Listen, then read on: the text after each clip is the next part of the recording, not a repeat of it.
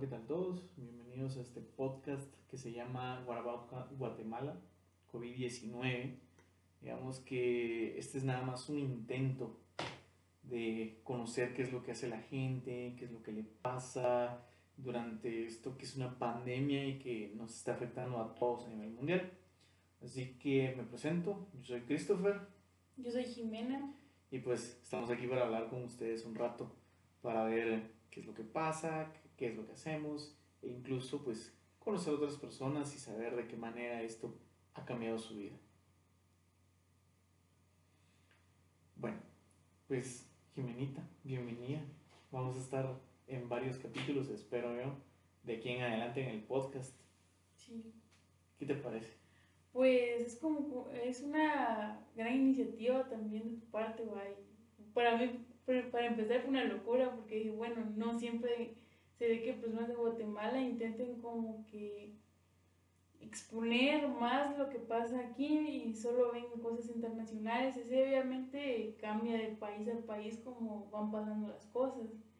Y aparte que uno, pues aquí en Guatemala tampoco es que se escuchen como que tantas buenas noticias y que muchas personas quieran comunicar cómo se sienten o cómo le están pasando. Sí, digamos que el propósito del espacio no solamente es compartir lo malo, sino que conocer qué, qué es lo que está pasando a la gente, eh, cómo lo está pasando, lo positivo. Y como decís, pues, o sea, ¿para qué vamos a seguir tratando de datos y de cosas que suceden por todos lados, si eso ya lo estamos viendo hoy en día en cualquier medio conocido o desconocido en redes sociales, en televisión, en radio, entonces este espacio es para que podamos hablar, ponerle en este caso entre nosotros y pues cuando invitemos gente, que la gente pueda hablar, que pueda expresarse. Y, y no necesariamente tiene que hablar alguien que sea así como que muy famoso. O muy, importante. Exactamente. O sea, importante en cuanto a figura pública. Sí. Entonces, eh, a ver, Jimenita, cuéntame. ¿Cómo te sentiste el día que, que anunciaron que íbamos a tener toque de queda? De que teníamos que entrar a las casas a las 4 o 5 de la tarde y que salió aquel meme eh, bueno, digamos, meme, meme y audio o video en el que sonaba como si fuera The Purge. Sí, bueno, para empezar, nosotros ya nos habían como que medio avisado en la universidad. Empezamos, o sea, ya como que nos venían preparando y empecé, como una semana antes, nos venían diciendo, miren, yo siento que van a cerrar el país, vamos a tener que empezar a estudiar desde casa, de ahí nos venían terapiando, Y de ahí, digamos, el último día que pudimos ir fue un viernes 13, un jueves 12, fue la última vez que podemos decir que tuvimos una vida normal. Y luego pues empezaron a salir lo de los toques de queda, que COVID-19 había llegado a Guatemala y me recuerdo cuando recién dijeron del primer contagiado que entró y que se volvió todo un problema y pues cada quien quedó sus conclusiones, ¿no? Y luego pues vino el primer toque de queda y empezaron todos a sacar sus audios y todo. Y es cierto, me recuerdo mucho de ese memorable video del que se le ocurrió poner el audio de la película de Purge, obviamente adaptado a lo que estaba pasando ahorita. Y me recuerdo que tenía que sentir escalofríos, porque sí, sí, sí. fue algo que uno cree o uno pensó que nunca iba a pasar, como te digo, o sea, uno lo estudió cuando estaba estudiando qué historia, sociología, lo que había pasado mucho antes con eso de la gripe española y uno lo miraba más que todo como de película. Sí, exactamente. Y lo más, lo más impactante, quizás, sí, cambiaron muchas cosas que, quedábamos por hecho. Sí, me recuerdo que estabas organizándote con tu amiga para ir en, en Transmetro a Miraflores. Queríamos estrenar la nueva línea de Transmetro. Exacto, y, y, ese tipo de cosas de repente se, se, olvidaron, o sea, de repente todo, todo se fue al diablo, eh, cambió la forma de, de, vivir de la gente, de estudiar, de trabajar. Eh, yo igual llevaba tal vez un, un mes, un mes en mi trabajo, justamente y, y, de pronto me dicen, mira, fíjense que, que después de la capacitación teníamos una visita técnica fíjense que ya no se va a hacer, se van a su casa y hasta nuevo aviso. Me tocó ir a la oficina, ir a traer la computadora y pues trabajar eh, desde casa. Entonces, es increíble, pero todo lo que dábamos por sentado y lo que hacíamos todos los días se fue. Sí, eso es cierto. Pongámosle, todos creíamos que nos iba a tocar tener que sufrir yendo a la universidad, pongámoslo así. Ya teníamos, todos teníamos preparado con nuestro plan, digamos, de supervivencia y al final, pues, la verdad es que todo cambió. Sí. La, la forma en que nos toca recibir clases, nos toca, o en este caso, entregar nuestras tareas, hablando del lado, pues, todo lo que es universitario y... Y sin embargo, todo continuó. Sí. Bueno. A ver, mi estimadita. Cuéntame, ¿qué, ¿qué crees tú que cambió? O sea, cosas que tal vez te hacían falta cuando empezó todo eh, con, con, esto del, del, toque queda, del encierro total y demás. ¿Qué cosas te hacían falta? Que ahora piensas, bueno, realmente no eran importantes, o sea, porque dejaste de necesitarlo, digamos. Sí, eh, es lo que, bueno, platicamos anteriormente también. Eh, uno al final, pues, era más que todo toda esa parte de la recreación, de supuestamente salir a distraerte, y lo que uno busca más que todo es ir a un centro comercial, ir a un restaurante, y pues uno se da cuenta que ya no, no es necesario realmente hacerlo. Uno puede encontrar todo ese tipo de cosas en su casa, como ponerle, ponerte un día a ver una buena película en tu cuarto, tú estás cómodo, puedes hacer tus cosas. Con tus poporopos, traes un chocolate, un buen café, algo preparado. Sí, y que no es tan necesario tener que, tener que salir. Y obviamente, pues, de vez en cuando, pues, cualquiera, pero ya no se siente esa necesidad de, ay, como me fue mal en la universidad, o toda la semana me fue mal, yo la verdad que tengo ganas de salir, me quiero ir al cine, qué sé yo son cosas que uno se da cuenta que no eran necesarias. Aparte que era un gasto de tiempo necesario, era un gasto de dinero necesario. Por supuesto. Definitivamente. Bueno, ¿qué ha cambiado para ti, Jimena? O sea, es cierto, estamos, estamos encerrados, estás estudiando desde casa, yo estoy trabajando desde casa, pero ¿qué, qué ha sido eso que te ha marcado?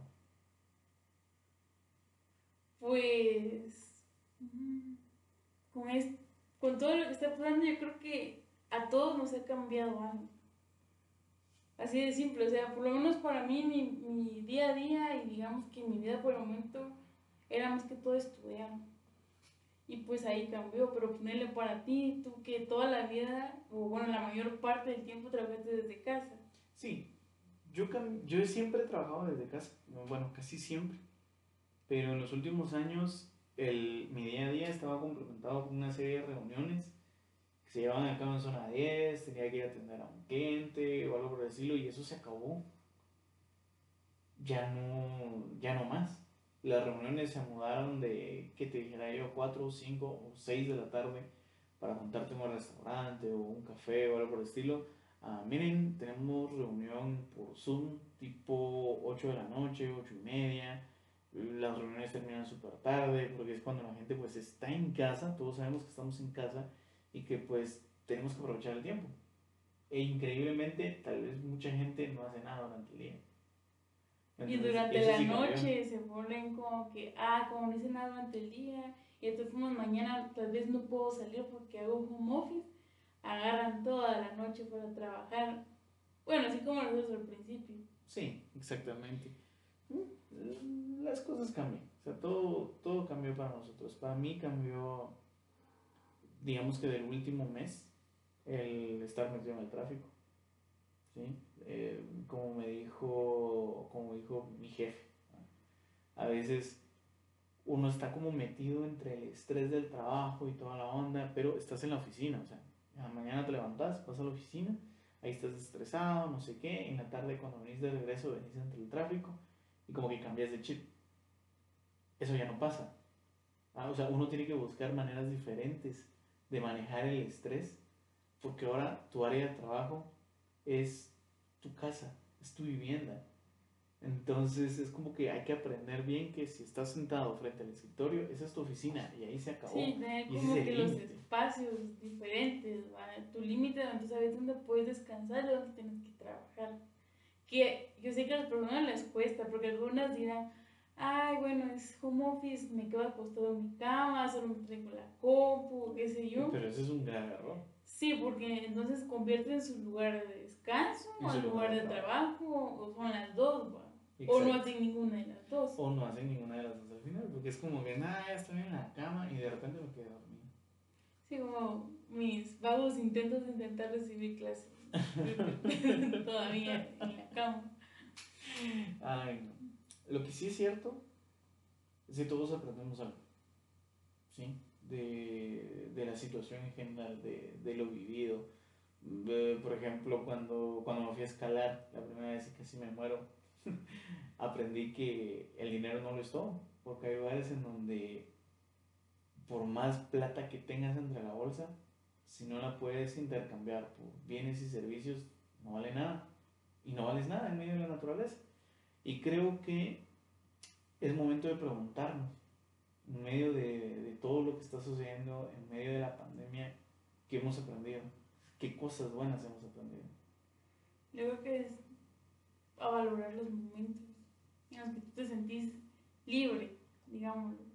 O los momentos que tú has logrado apreciar sin, sin restricción.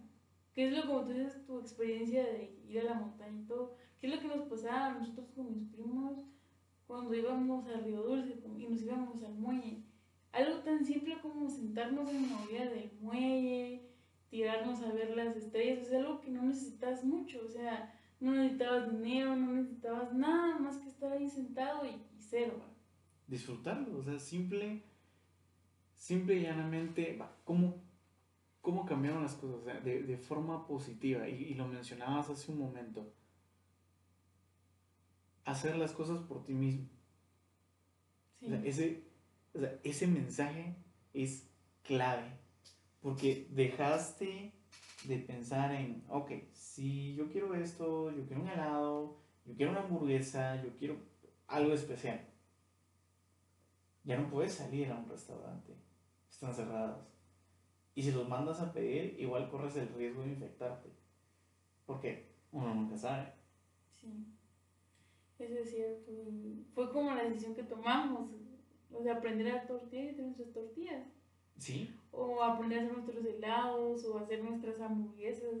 exactamente. O sea, y digamos que, que en el día a día común No, ¿sí? En, el, en el día de corrido en el que tenés que ir a la universidad o tenés que ir al trabajo y, y después dedicarte el tiempo para realizar tus tareas adicionales o quizás tus proyectos adicionales, ya no te quedaba tiempo.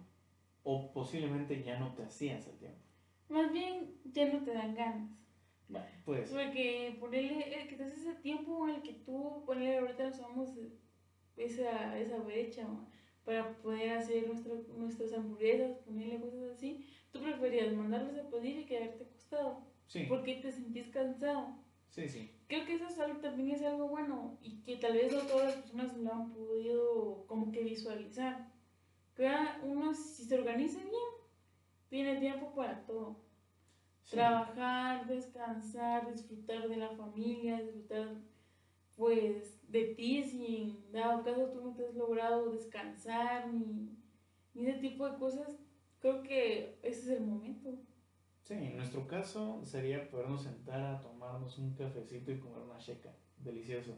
Sí. Y, y es algo que en otro momento tal vez estás tan cansado que ni te sale una plática. Sí, solo estás comiendo y tomando café y viendo hacia la nada. Sí, o sea, pie- pierde mucho el sentido. O el vecino que sale a jugar con sus hijas.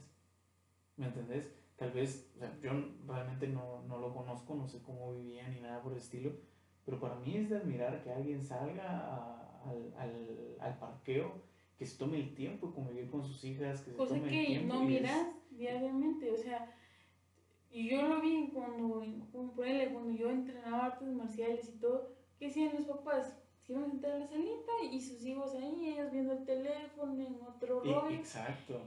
Y ahora les toca estar con ellos y convivir con ellos porque no es de los voy a dejar y que el sensei ahí los canse. ¿no? Ahora, lo mismo que el colegio. Que los colegios son unas grandes guarderías. Entonces, digamos que la parte positiva de todo esto es aprender a disfrutar los pequeños detalles que hacen la vida.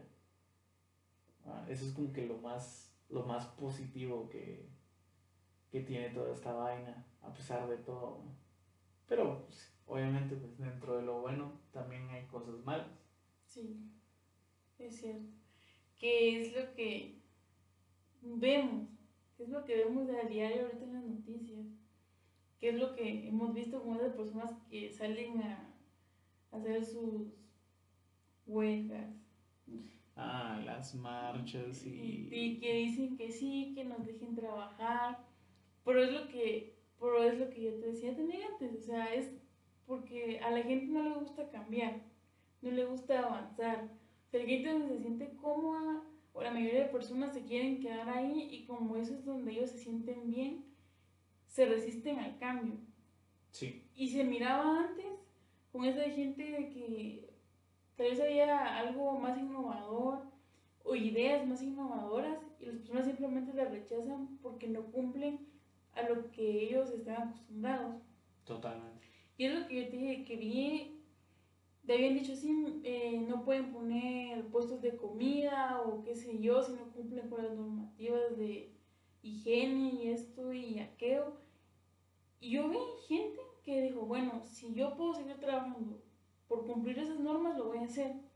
Y vi esas personas con mascarilla, redecida por el cabello, guantes, todo, o sea, todo bien limpio, bien tapado. Tratando de cumplir con las medidas. Y ahí seguían. Y la gente le seguía comprando.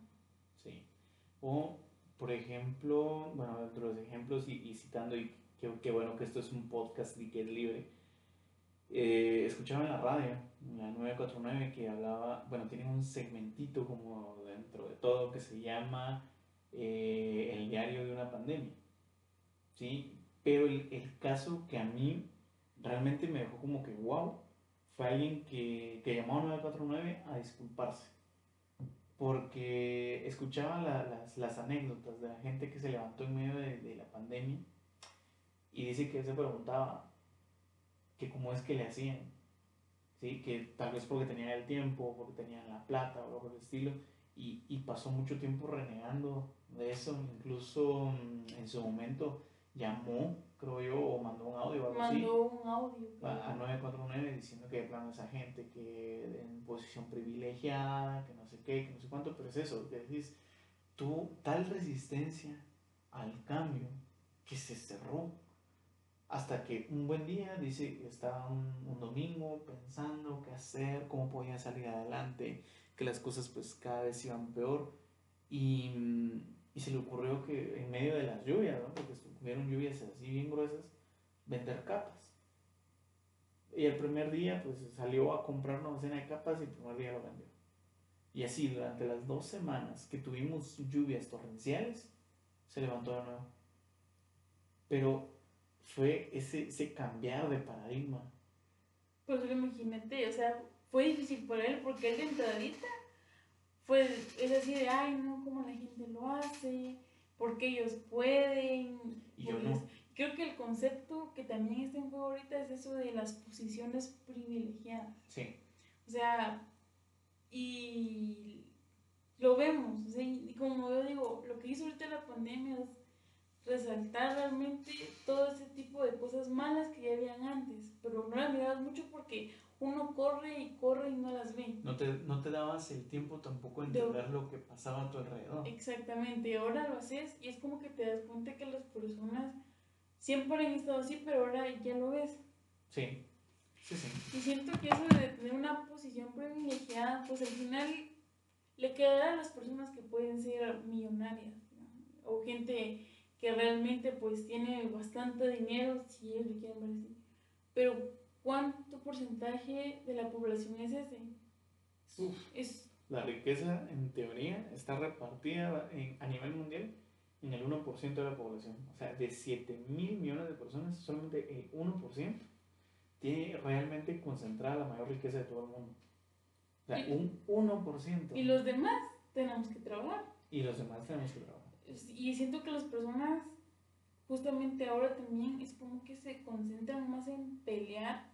Incluso, digamos que para ellos también, o sea, que con esas marchas y que salió gente que tal vez nada que ver. Como el dude al que le preguntaron, y mire, ¿hace cuánto no trabaja? Hace cinco años. Exactamente, o sea, todos los que fueron a esa marcha, yo estoy segura que no tienen cinco años de no tener trabajo. O cinco años de no tener dinero. Tal vez no todas, así como yo. O sea, cualquier persona tiene, como, tiene su razón y es eso de sí, mire, debemos trabajar. Porque si las personas siguen resistiendo al cambio, eh, simplemente no van a poder avanzar en lo que es todo este tiempo de la pandemia, que no sabemos cuándo se va a acabar, no sabemos cuándo realmente vamos a poder regresar a la nueva normalidad, normalidad como le pusieron. Sí, la nueva normalidad va a ser que nos tenemos que adaptar más a hacer las cosas a distancia. O sea, la tecnología por lo menos nos ha facilitado muchísimo eso. Y cosas que yo pienso que son un error, dejar de pagar colegiatura. Esa es resistencia al cambio porque los, los, adultos están acostumbrados a llevar a sus hijos a la guardería, que es el colegio, y que ahí estén y, y, siguen así al diversificado, o sea, desde la primaria, diversificado, llegan a la universidad y la universidad sigue siendo una guardería para que ellos no se hagan cargo de sus hijos. Y entonces, universidades públicas, universidades privadas, colegios y escuelas han tenido este gran tope y la gente dijo, no, si, si no están estudiando, ¿qué están haciendo? Y no es eso. No, y yo doy fe de eso, y estamos recibiendo, recibiendo clases y sí, sigue la misma exigencia. Y tal vez hasta más. Y tal vez hasta más porque, bueno, eso también, eso tal vez puede ser para otro podcast, que es como que la nueva forma en la que nos están educando desde distancia, porque es algo que probablemente nadie estaba preparado, ni estudiantes, ni profesores. Sí, muy cierto. Nadie, porque se ve, se ve cómo están intentando adaptarse, por eso podría ser otro tema. Sí, ese podría ser otro tema y podría ser otro capítulo. La verdad me, parece interesante que toquemos el tema. Deberíamos invitar a un par de estudiantes y un par de catedráticos. Eh, de cualquier nivel, hay que pensar en eso, de cualquier nivel, para que nos cuenten cuál ha sido la experiencia. Y, y creo que básicamente vamos a explorar mucho negativo. Sí. Y es, cierto que incluso los ingenieros lo dicen en, en, su punto y es de realmente no estábamos preparados y tampoco teníamos las herramientas para hacerlo. Es cierto. Eso es lo que uno... Y después los alumnos votan negativo el Classroom para que tienen una plataforma. Sí, revisé y eso fue cierto. O sea, sí querían votar, sí. querían votar Classroom. Es como que... Yo, por lo menos en mi caso, yo preferiría seguir estudiando a que no me den clases porque uno tiene que seguir de todas formas. O sea, uno tiene que cambiar y adaptarse. Pero recuerda que es parte de cultura. Y tal vez cultura lo vamos a tocar en otra ocasión. ¿Qué podrías concluir tú? Primero concluye tú, después concluye este primer capítulo. Pues que realmente hay muchas cosas buenas que sacarle a esta pandemia, a toda esta situación. Hay muchas cosas que nosotros podemos eh, explorar, que podemos hacer, que podemos reinventarnos más que todo, y que siempre van a haber esa mayoría o minoría, podemos decir, que siempre va a estar en desacuerdo en todo. Pero es algo que siempre se ha visto, es algo que no debería afectar realmente porque personas así siempre, siempre las hay. Y las hubo antes y, las, y, pues van a seguir. Pero depende de nosotros realmente cómo queremos cambiar y cómo queremos adaptarnos a, todo lo que está pasando ahorita. Ah, ok. Mi conclusión respecto a, a este primer capítulo es, eh, me gusta poder como compartir estas pláticas a veces muy profundas que tenemos em, para decirle a la gente no están solos ¿sí? no, no, no crean que porque están en su casa o porque tienen problemas o porque les está yendo muy bien están solos Vemos mucha gente que estamos tratando de salir en el día a día, que hemos peleado contra ansiedad, como en los primeros días, insomnio, insomnio mortal, eh, que hemos peleado con el sobrepeso. y, y, y cambiado y reinventarnos, porque pues, lo que dices, o sea, no podemos quedarnos con el, es que esta era mi vida. Ah, otra conclusión que yo podría dar es, no podemos, o sea, esta pandemia nos enseñó que no podemos dar por hecho nada. Sí. todo puede cambiar. Todo puede cambiar. Y, y lo podemos, básicamente lo podemos perder todo. Mucha gente se quedó sin trabajo y mucha gente, a mucha gente le bajaron el sueldo. Cosa que es ilegal en A mucha gente los mandaron, los suspendieron. A mucha gente la suspendieron. Entre comillas. Y entonces, esto, solo, esto te lleva a pensar que nada es seguro. Sí. Sí, esa es, es mi conclusión. Nada es seguro. Y que puedes disfrutar las cosas sencillas y, y los pequeños detalles, lo, lo, que mencionabas. O sea, podemos disfrutarlo sin necesidad de opulencia, sin necesidad de, de un iPod, sin necesidad de, perdón, un iPhone, bueno, iPod, hace años que no se usan. Acabo de sentir un dinosaurio. Eh, Yo todavía redes sociales, podría ser, o sea, dejar de ver un poco Instagram. ¿Sí? O sea, dejar de, dejar de ver un poquito que la gente presume. O, si estás viendo Instagram, presumirte a sentirte bien contigo mismo. Entonces, disfrutar esas pequeñas cosas y nada es seguro. Está bien. bueno, damos por finalizado este primer capítulo. Esperamos que les haya gustado. Que dejen un comentario o algo por el estilo. A ver qué tal. Y pues nos vemos a la próxima. Adiós. Adiós.